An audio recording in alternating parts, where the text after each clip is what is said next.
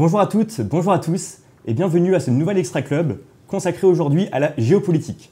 Et pour ce faire, nous avons l'occasion, la chance d'accueillir Dominique Moisy, géopoliticien et politologue de renom, que certains d'entre vous ont pu croiser à la Convention de Bordeaux.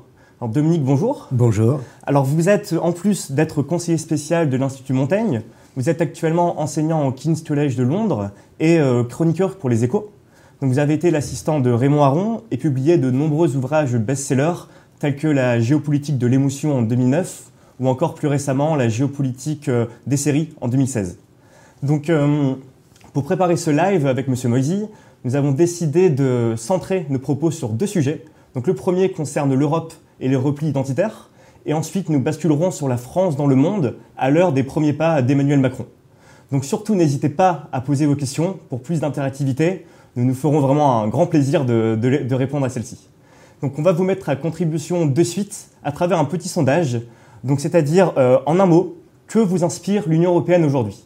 Donc on vous laisse réfléchir, on vous laisse répondre et nous reviendrons sur cette question un peu plus tard. Donc eh bien, allons-y, euh, si vous le voulez bien. Euh, dans un premier temps, je voulais savoir, est-ce que les élections, les élections italiennes affaiblissent-elles considérablement l'Union européenne aujourd'hui? Ben, je crois qu'on a sous-estimé, avant le résultat des élections, l'importance qu'elle pourrait avoir. Et au lendemain des élections italiennes, on s'est réveillé euh, avec la gueule de bois en se rendant compte, qu'il y avait euh, deux vaincus et deux vainqueurs, et que les deux vainqueurs, euh, le parti Cinque Stelle, les 5 étoiles, et le parti de la Ligue, qui était anciennement la Ligue du Nord, étaient des partis populistes, euh, très durs même, euh, dans le cas euh, de la Ligue, et que les partis classiques, le Parti démocrate euh, de Matteo Renzi, avaient été défaits, et que le parti de Forza Italia de Berlusconi n'avait pas obtenu les résultats qu'il attendait.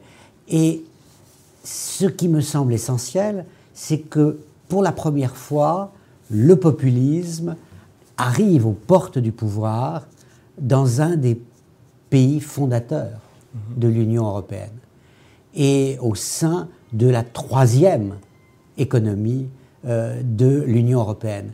Donc l'Italie, c'est important. Euh, au moment où euh, euh, Angela Merkel commence son quatrième mandat, ce qui est une bonne nouvelle et pour l'Allemagne, et pour l'Europe, et pour la France euh, d'Emmanuel Macron, les résultats italiens compliquent nécessairement la tâche de tous. Très bien. Donc, est-ce que ça peut remettre l'Europe dans une spirale négative? Parce qu'on on voit, on voit aujourd'hui tous ces replis identitaires, que ce soit euh, en Europe de l'Est, en Hongrie ou alors en, Pologne. Est-ce que justement cette vague pourrait euh, immerger l'Union européenne et finalement tout balayer sur son passage?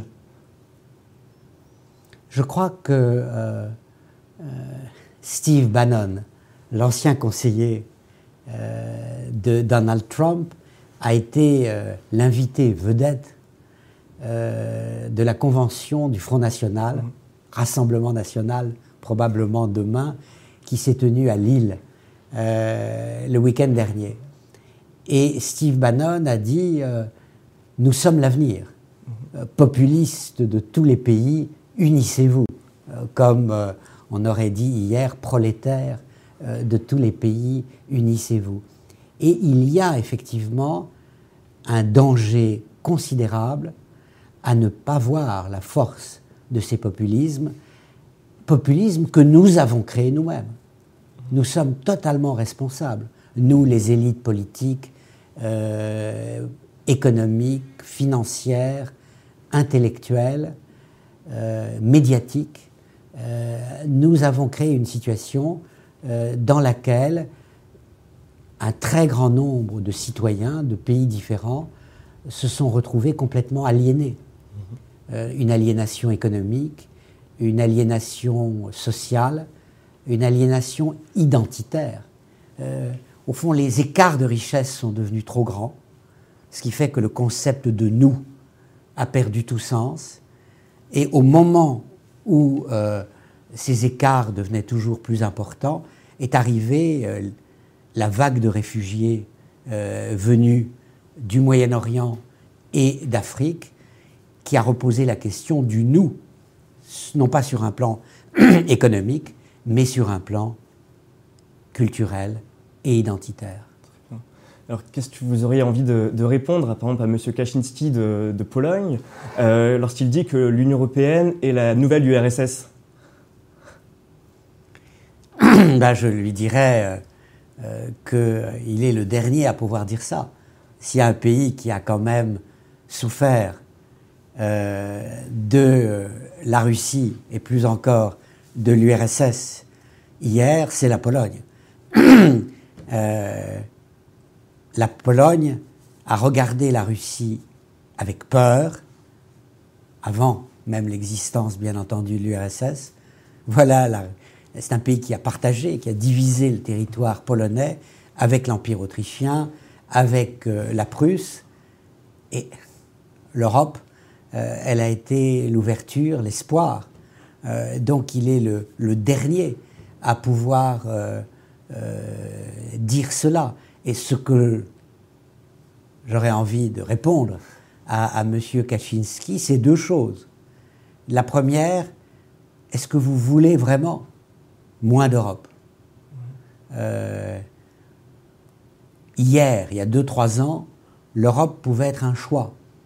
Aujourd'hui, face à euh, la montée des périls à l'Est, face à la montée des périls au Sud, face à la disparition pratiquement de la protection américaine à l'ouest, l'Europe n'est plus un choix. Mmh. Elle est devenue une nécessité historique. Et si vous, Polonais, violez de manière systématique les valeurs qui fondent le club européen, eh bien, nous sommes désolés, mais vous ne pourrez pas avoir à la fois notre aide notre considération est crachée sur euh, les valeurs du club auquel vous appartenez depuis 2004.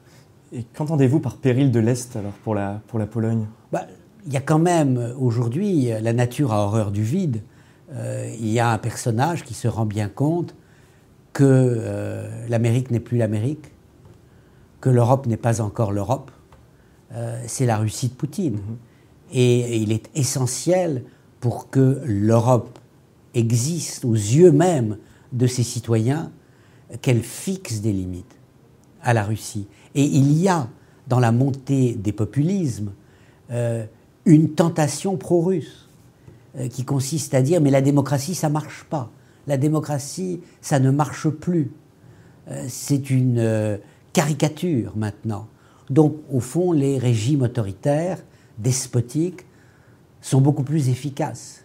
Ce que nous voulons, ce n'est pas plus de liberté, mais plus de protection. Eh bien, il est essentiel pour l'Europe qu'elle puisse répondre à cette inquiétude majeure en disant l'Europe vous protège. L'Europe vous rassure tout en garantissant vos libertés. Et une des raisons majeures euh, de euh, résultat des élections italiennes, c'est bien entendu l'indifférence totale des pays de l'Union européenne devant l'afflux massif de réfugiés en Italie. Les Italiens ont voté populiste, en réalité non pas parce qu'ils voulaient moins d'Europe, mais parce qu'ils étaient déçus de ne pas avoir eu assez d'Europe quand ils avaient besoin de l'Europe. Nous avons fait preuve d'égoïsme d'indifférence alors que nous devions faire preuve de volonté, de persévérance, de résilience et avant tout de solidarité.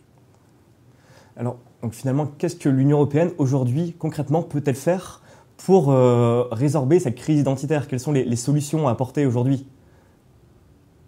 Transformer son image de manière très rapide en montrant à quel point elle est indispensable. Indispensable pour répondre à la crise des migrants de manière satisfaisante. Il n'y a pas de politique nationale face aux migrants. Mhm. Il y a une politique européenne. Répondre sur le plan d'une fiscalité aménagée en commun aux défis économiques du temps, répondre aux défis des GAFA, ce n'est pas la France qui peut le faire, ce n'est pas l'Allemagne qui peut le faire, c'est l'Europe tout entière. Quand nous parlons d'une seule voix, nous sommes écoutés, nous sommes pris au sérieux. Fixer des limites à la Russie, montrer à la Chine que, contrairement à ce qu'elle pense, il existe encore un modèle de démocratie libérale qui fonctionne, qui peut être une option. Et euh, c'est tout ça. Au fond, c'est euh, répondre d'abord aux attentes des Européens. Le président Macron l'a dit, il faut une Europe qui protège, mhm. il faut une Europe qui rassure, mais il faut aussi une Europe qui inspire, qui fasse rêver. Et tout ça est impossible s'il n'y a pas de résultat à court terme qui montre aux citoyens européens que l'Europe fait une différence. Ça rejoint vos propos dans les, dans les échos. Finalement, on vous dit que l'Europe est un lieu où on, où on est aujourd'hui et pas où on fait. Et c'est là, c'est ce que vous souhaitez. Euh, Alors, euh, j'avais écrit ça il y, a, il y, a, plusieurs années, j'avais mhm. sans doute repris, euh, mais ça faisait allusion à une période assez différente. Mhm.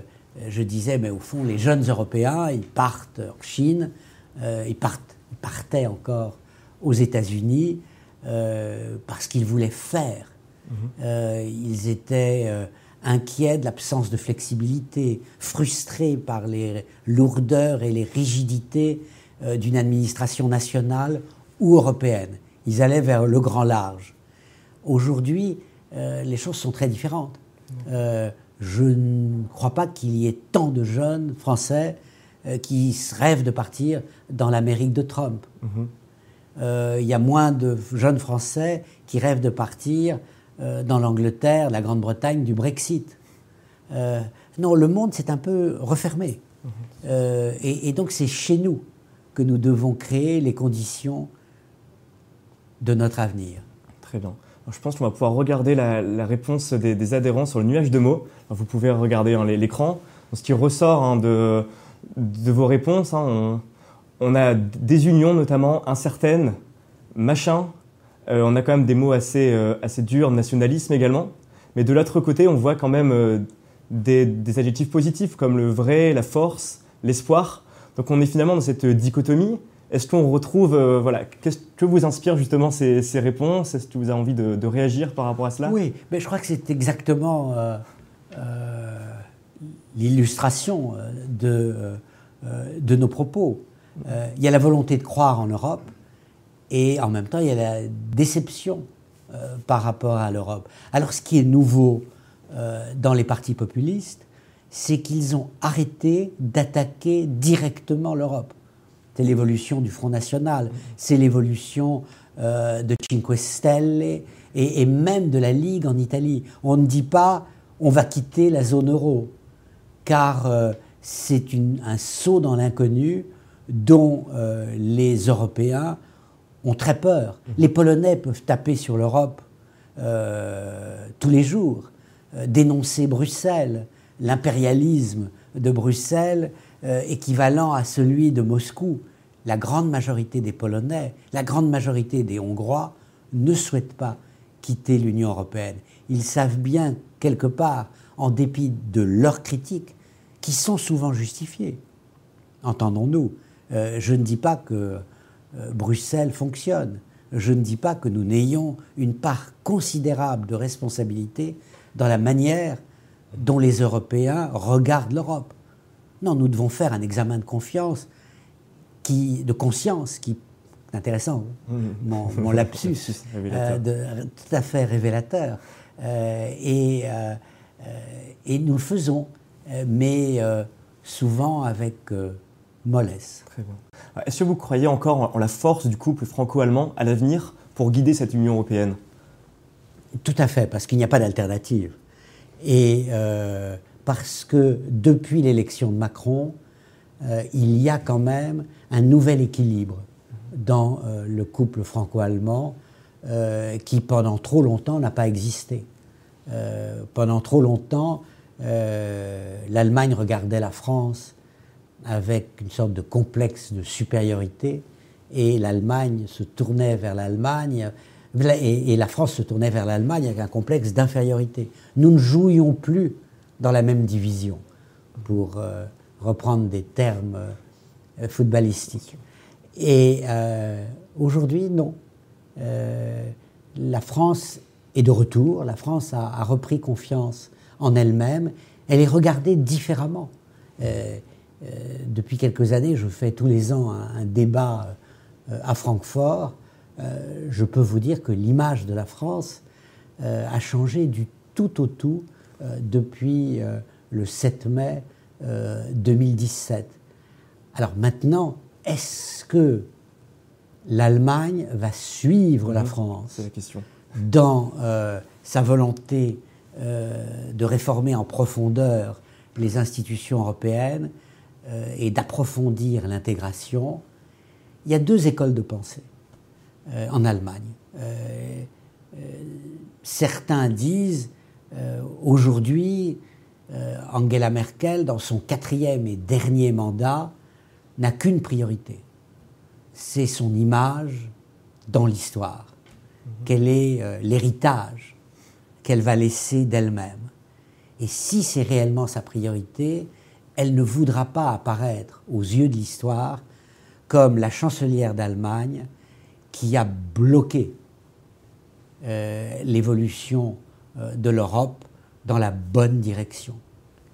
À l'inverse, et je dois dire ils sont plus nombreux parmi mes interlocuteurs allemands que les premiers que je viens de citer, il y a une majorité d'analystes ou même de personnalités économiques très proches de la chancelière euh, qui parlent en confiance et qui disent elle est luthérienne, elle a hérité du poste euh, de chancelier, elle a une responsabilité vis-à-vis de l'Allemagne, elle n'acceptera pas de euh, diminuer les pouvoirs qui sont ceux du chancelier au nom d'une vision supranationale que ne partage pas la majorité des Allemands. Et donc, euh, Angela Merkel n'est pas Helmut Kohl. Helmut Kohl, qui avait connu la Deuxième Guerre mondiale, était prêt à sacrifier le Deutschmark sur l'autel de la paix. Angela Merkel est née après la Deuxième Guerre mondiale. Elle a un regard différent et euh, peut-être plus distant. Alors maintenant, ça dépendra du pouvoir de conviction d'Emmanuel Macron, ça dépendra des événements, mhm. euh, mais je pense que, en dépit de l'Italie, en dépit euh, de la position prise par les pays de l'Europe du Nord, euh, qui se sont opposés, avant même qu'il n'y ait des propositions, à euh, une avancée franco-allemande, en dépit du Brexit, qui rend les choses infiniment plus compliquées, en dépit de la Pologne et de la Hongrie, l'essentiel demeure. Si la France et l'Allemagne veulent avancer ensemble, elles peuvent le faire. Et c'est là où il y a, je crois, une spécificité dans le discours d'Emmanuel Macron. Si l'on veut résumer sa politique européenne en une formule, c'est que l'Union doit permettre à ceux qui veulent aller plus loin de le faire sans être bloqués et paralysés par la mauvaise volonté, la lenteur ou les réticences des autres. Donc on arrivera à une Europe à deux vitesses finalement Ou à trois. Voire plus. Oui. Ce qui pourrait être bloquant peut-être pour le, processus de... Ça, ça, ah, L'idée, euh, et elle est là, c'est avec le retour de la confiance, si les pays européens voient que ça marche entre la France et l'Allemagne, il y aura, si ce retournement de l'opinion mm. publique se produit, l'idée, ben, au fond, pourquoi nous ne rejoignerions pas euh, une avancée, euh, cette avant-garde euh, qui marche? D'accord. Alors, on parlait du Brexit, j'aimerais vous entendre sur ce point. Euh, on a cette impression de, flottement depuis finalement le référendum a eu lieu il y a bientôt deux ans. Pourquoi ce, flottement au sein du Royaume-Uni sur, sur ce Brexit? On ne sait plus ce que veut dire Brexit. Enfin, un, de mes amis euh, britanniques, euh, un de mes collègues à, King's College, me disait il y a quelque temps, au fond, le Brexit est passé par trois définitions, trois interprétations. La première interprétation, Brexit is Brexit. Vous allez voir, on va sortir. Mhm. C'est le Brexit. Et il ne le définissait pas. On a voté, voilà, Brexit is Brexit. C'était la célèbre formule de Theresa May. Mhm. Ensuite, on est passé à Brexit is exit. Mhm. Ne vous faites pas d'illusions, on sort. Et maintenant, Brexit is nothing. C'est-à-dire, le Brexit ne signifie plus rien.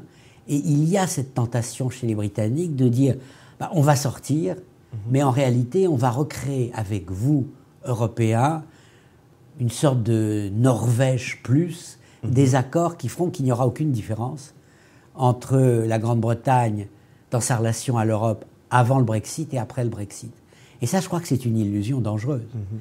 Et euh, une illusion dangereuse euh, que les Anglais essayent d'encourager dans leur relation avec les Français en disant bah, vous n'allez pas nous traiter trop sévèrement parce qu'en réalité, en matière de sécurité, vous avez totalement besoin de nous. Mhm. Alors vous ne pouvez pas nous punir. Et nous disons aux Anglais vous avez tout à fait raison, il y a un partenariat en matière de défense et de sécurité avec vous qui est essentiel. Maintenant, nous ne pouvons pas vous traiter comme si rien ne s'était passé ce serait un encouragement irresponsable donné à d'autres. La réalité, c'est que les Britanniques sont totalement divisés sur la question du Brexit, qu'ils sont en ce moment dirigés par une première ministre faible, qu'au sein du Parlement britannique, en particulier la Chambre, pas la House of Lords, mhm. mais la, la Chambre des communes, vous avez 60 députés conservateurs, eurosceptiques, qui paralysent le système, qui mettent en avant euh, des intérêts électoralistes. Et de l'autre côté, vous avez un chef de l'opposition, Jeremy Corbyn, qui est encore plus irresponsable que ne peut l'être la première ministre Theresa May, et dont l'ambition n'est pas de se demander qu'est-ce qui est bon pour la Grande-Bretagne, mais comment je vais détruire Theresa May le plus vite possible pour me substituer à elle au pouvoir. Donc vous avez les résultats d'un référendum fait de manière extraordinairement légère et irresponsable par David Cameron, démultiplié dans ses conséquences négatives par une situation politique délétère.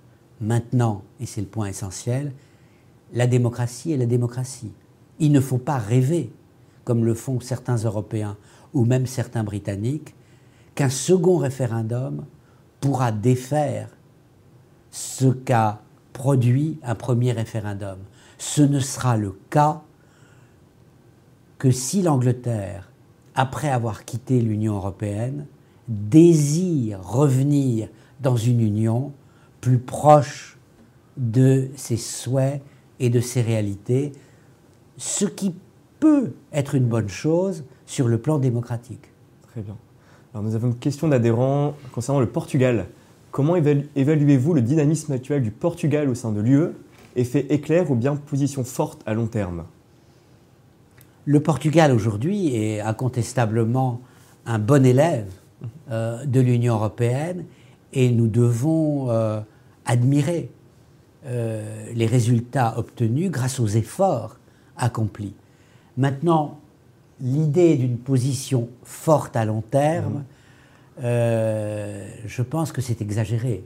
Euh, le Portugal, pour des raisons de taille, mais aussi pour des raisons historiques, pour des raisons identitaires, n'est pas sur le point de devenir un grand d'Europe.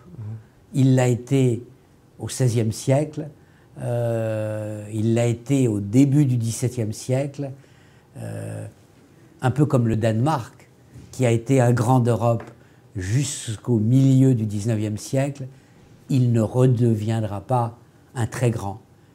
Mais entre l'éclair Et euh, la position forte, il y a un intermédiaire, c'est une puissance moyenne significative qui est un bon exemple pour d'autres pays européens. Très bien. Alors, une dernière question sur l'Europe, ce qui me permettra de faire une transition avec le, second thème, hein, qui est la France euh, dans le monde. Emmanuel Macron, lors de son discours à la Sorbonne, a déclaré souhaiter vouloir refonder euh, l'Europe de fond en comble, de réenchanter le projet européen. Est-ce qu'on, par quels moyens va-t-il mettre cela en place? Est-ce qu'on peut le, croire dans ses propos? Comment, euh, bah, comment ça se passe? L'ambition du président de la République est, dans un premier temps, de montrer aux autres Européens, et en particulier aux Allemands, que la France est capable de se réformer, mhm. qu'on peut lui faire confiance à nouveau, que pendant plus de 20 ans, elle a été dirigée par des hommes qui n'avaient pas la volonté, la capacité ou le courage de confronter les problèmes directement. Et Macron, dans un premier temps, dit, regardez, je le fais. Mhm.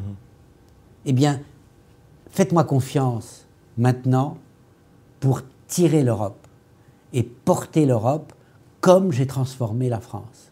Donc là, c'est la force de son message. Ça peut être aussi euh, la faiblesse mhm. si, euh, bien entendu, les résistances aux réformes de Macron se révèle être plus forte que le président euh, ne le pensait.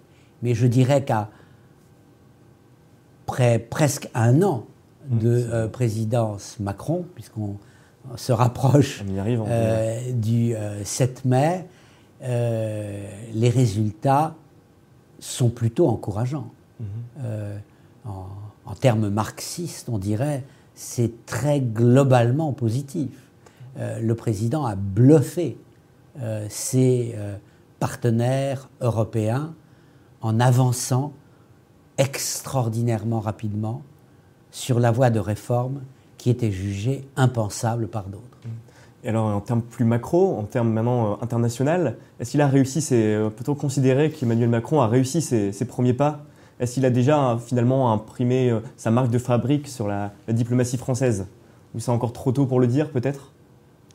Alors, ce qui me paraît intéressant, c'est que autant Macron était révolutionnaire par le rythme, le dynamisme, l'audace de ses réformes sur le plan intérieur, autant il apparaît beaucoup plus classique sur le fond de sa politique étrangère.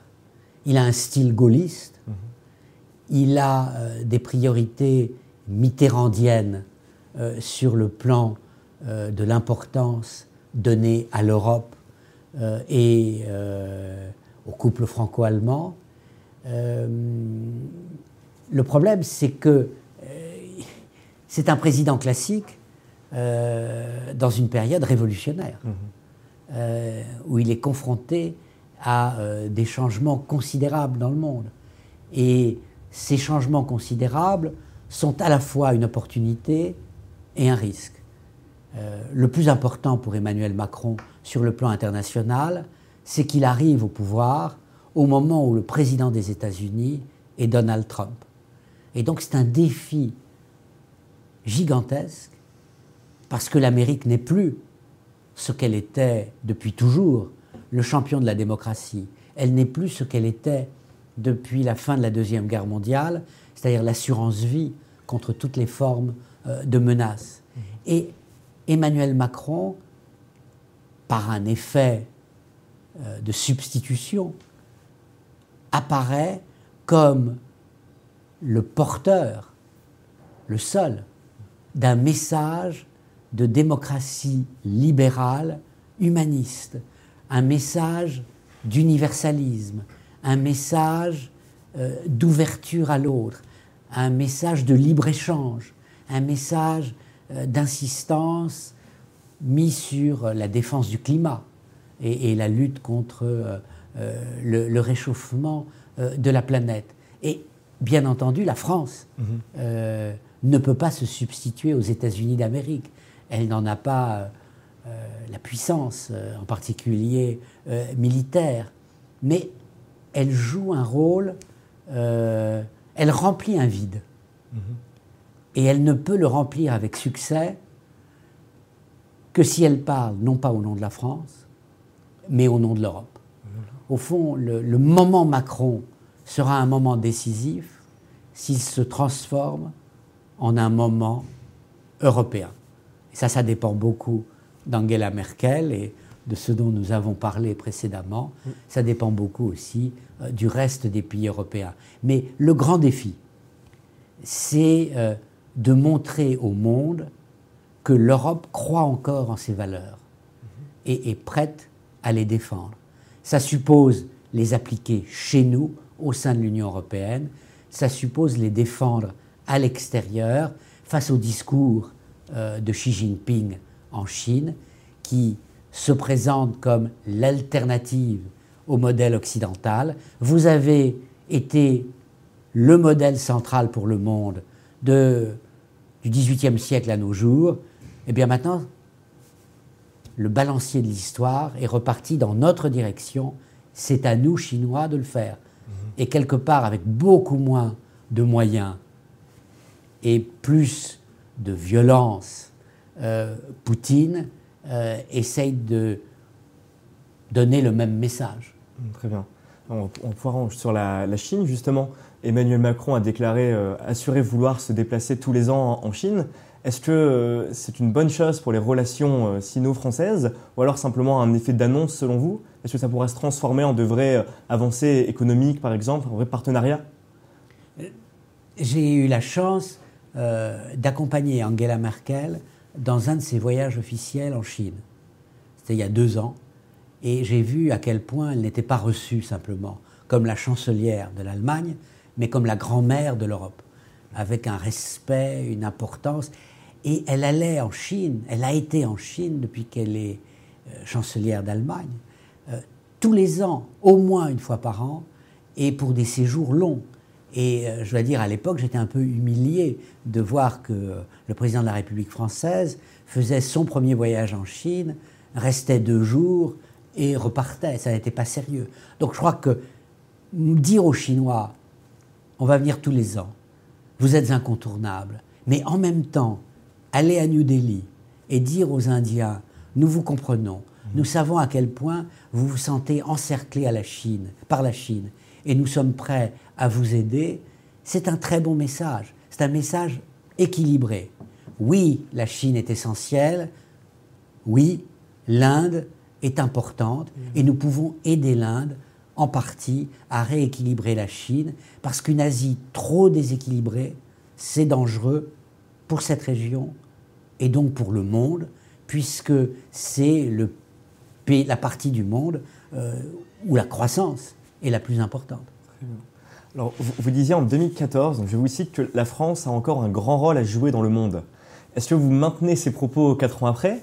Et sinon, par quel, si oui, par quels moyens, par quelle forme peut, cette puissance peut-elle prendre place? Alors, je crois qu'il faut euh, euh, mettre à côté du mot puissance mhm. le mot d'influence. Ce n'est pas exactement la même chose. Euh, ne penser qu'en termes de puissance, c'est une approche trop quantitative.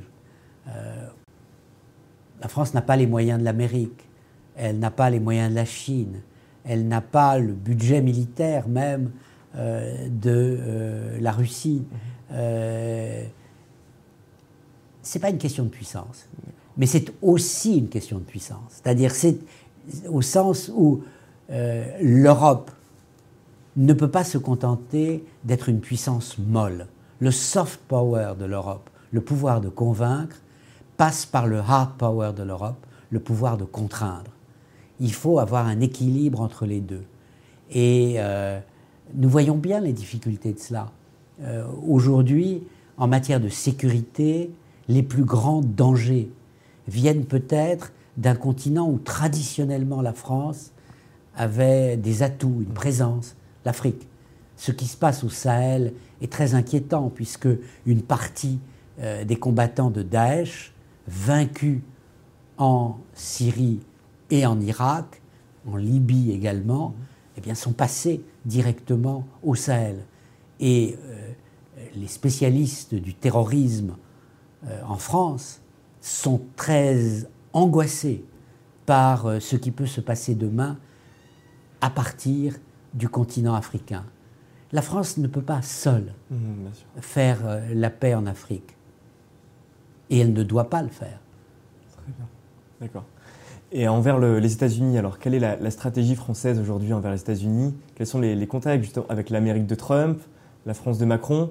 Comment, euh, comment ces deux entités, ces deux pays se, confrontent et enfin, se rencontrent aujourd'hui? Je crois qu'il y a euh, un style Macron que l'on retrouve dans sa relation avec Trump, mais que l'on retrouve également dans sa relation avec Poutine. Euh, on reçoit Poutine à Versailles, mais dans la conférence de presse qui suit cette réception glorieuse, euh, on accuse euh, les médias russes de ne pas être des médias au sens classique du terme, mais de purs outils de propagande disséminant des fausses nouvelles en pleine campagne électorale pour favoriser euh, Marine Le Pen. On reçoit euh, Donald Trump le 14 juillet à Paris, on honore l'Amérique et il fallait le faire parce qu'on célébrait, on commémorait euh, le centième anniversaire de l'entrée des États-Unis dans la Première Guerre mondiale, mais on ne cache pas nos différences sur le climat, sur le statut euh, de Jérusalem et euh, le déplacement euh, de l'ambassade des États-Unis de Tel Aviv à Jérusalem, sur la question de l'Iran. La France entend dire ce qu'elle pense à tous les pays et de la même manière. Mais les traités avec faste quand c'est nécessaire, il y a quand même euh, chez euh, Emmanuel Macron euh, une croyance très grande dans son charme. Mhm. il a une empathie que n'avait aucun de ses prédécesseurs récents. Il s'en sert, certains trouvent que c'est indécent. Je ne suis pas choqué qu'il traite Donald Trump comme il le fait, pour peu qu'il soit ferme dans ses principes. Qu'il y ait des actes, des actes derrière également. C'est-à-dire si euh, il dit je vais séduire Trump, mais si je veux vraiment le séduire, euh, il faut que je m'auto-censure dans ce que je vais dire à l'Amérique. Euh, alors là, on s'engage dans une voie mauvaise. Si on dit vis-à-vis -vis de Poutine, je vais le séduire et pour le séduire, je dois lever les sanctions économiques à l'encontre de la Russie, cela au moment même où euh, la Russie est plus agressive euh, sur le plan euh, de la politique étrangère, on rend un mauvais service aux relations internationales et à la cause de la paix dans le monde. Et Emmanuel Macron qui sera reçu pour, la, pour le premier voyage officiel aux États-Unis en, avril, justement. Oui. Est-ce que c'est un signe donné par Donald Trump également de, de l'autre côté de l'Atlantique? Oui, mais en même temps, il faut il faut chanter Cocorico et, être réaliste. Euh, c'est-à-dire qu'il euh, ne peut pas recevoir Theresa May, euh, puisque la Grande-Bretagne s'est exclue du jeu, étant totalement obsédée par la question du Brexit. Angela Merkel a mis six mois pour former un gouvernement de coalition. On était plus proche d'un modèle italien euh, que d'un modèle allemand. Mhm. Dans le monde, entre guillemets, des démocraties, bah, il n'y avait pas d'alternative, il y avait la France. Et en plus, je crois que euh, Macron exerce un pouvoir de fascination euh, pour un président américain. Comment ce jeune homme, moins de 40 ans lorsqu'il est élu président de la République, dont la femme est 25 ans plus âgée que lui, c'est-à-dire exactement l'inverse euh, de la femme de Trump mhm. euh, par rapport à Trump lui-même, a-t-il réussi à être, euh, à devenir président de la France Donc il y, a un jeu de narcisse entre les deux. donc on reçoit la France, on le traite, et c'est une manière de dire pour Donald Trump, regardez, vous m'accusez, euh, vous dites que je suis un ignare, que je suis vulgaire. Euh, mais ce président français, cultivé, philosophe, il est très heureux de m'avoir pour ami. Donc peut-être vous devriez modifier le regard que vous portez sur moi. Sur moi, d'accord. Finalement, chacun a ses intérêts Tout à fait. De, Machiavel dedans. Tout à fait. Tout à fait. Il y a un jeu de. une compétition de narcissisme entre les titulaires du pouvoir à Paris et à Washington.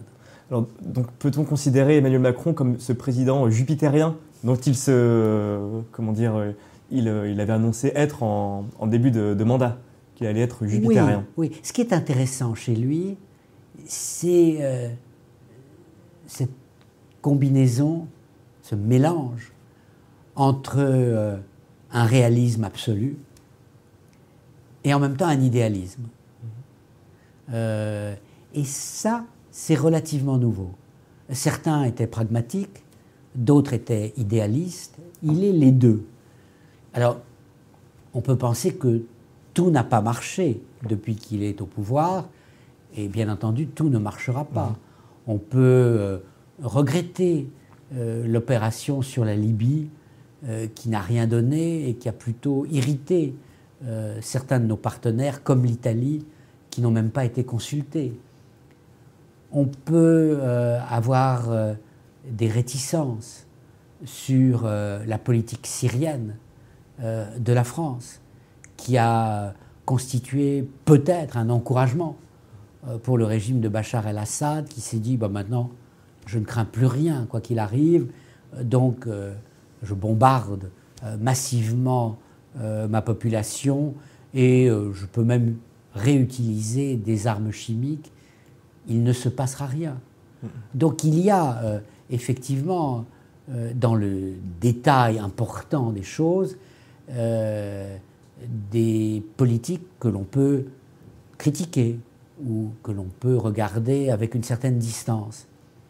Mais globalement, et c'est l'essentiel, l'image de la France dans le monde s'est totalement transformée le soft power de la France, euh, c'était le jour et la nuit.